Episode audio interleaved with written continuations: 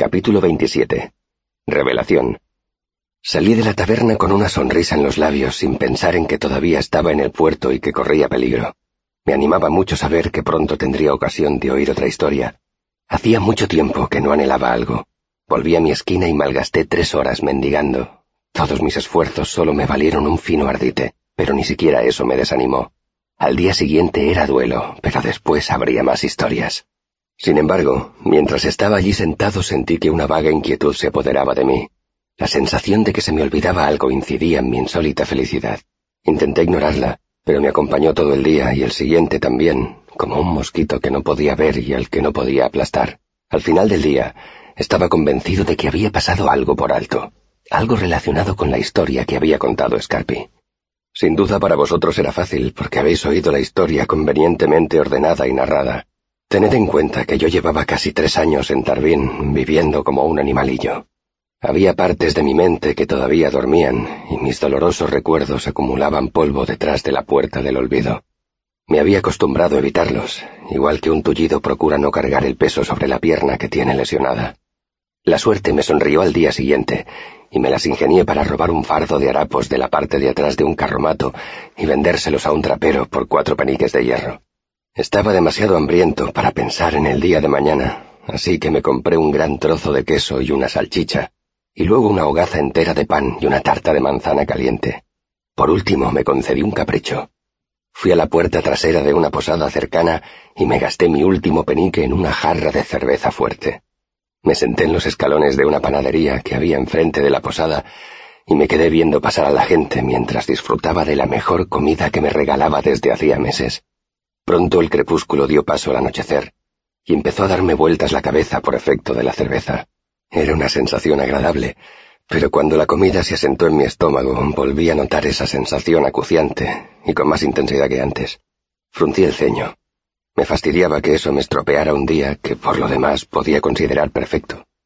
La oscuridad se acentuó hasta que la posada del otro lado de la calle quedó bañada por un charco de luz. Unas mujeres me rodeaban cerca de la puerta murmuraban en voz baja y les lanzaban elocuentes miradas a los hombres que pasaban. Me terminé la cerveza, y cuando me disponía a cruzar la calle y devolver la jarra, vi el parpadeo de una antorcha que se acercaba. Miré hacia el final de la calle y vi el inconfundible color gris de la túnica de un sacerdote telino, y decidí esperar hasta que hubiera pasado de largo. Borracho el día de duelo y recién convertido en ladrón, cuanto menos contacto tuviera con el clero mejor. El sacerdote llevaba puesta la capucha y la antorcha que sostenía se interponía entre nosotros dos, así que no pude verle la cara. Se acercó al grupo de mujeres y hubo una breve discusión. Oí el distintivo tintineo de unas monedas y me agazapé aún más en el oscuro portal. El telino dio media vuelta y se marchó por donde había llegado.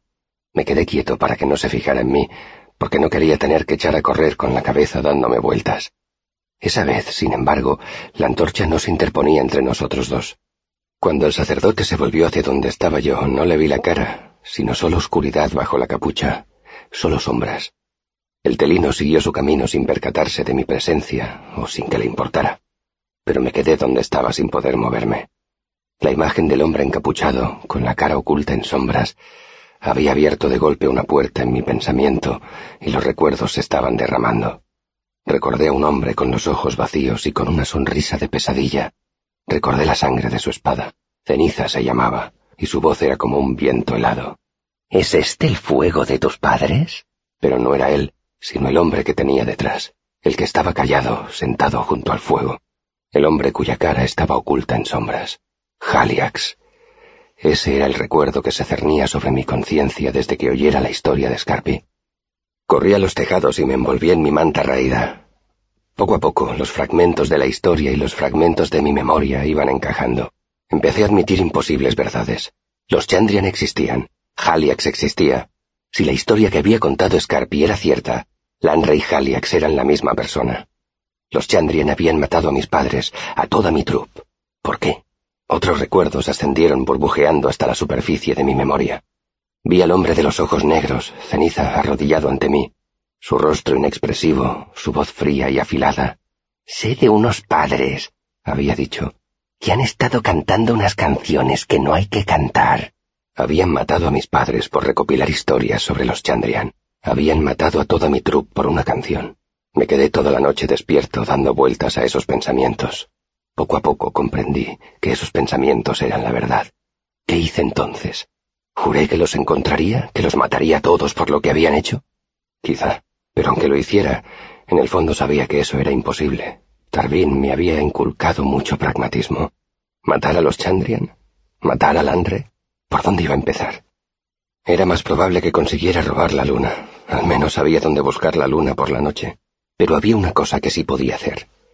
Al día siguiente, interrogaría a Scarpi sobre la verdad que había detrás de sus historias. No era gran cosa, pero era lo único que podía hacer. Quizá la venganza estuviera fuera de mi alcance, al menos de momento, pero todavía abrigaba esperanzas de descubrir la verdad. Me aferré con fuerza a esa esperanza durante toda la noche, hasta que salió el sol y me quedé dormido.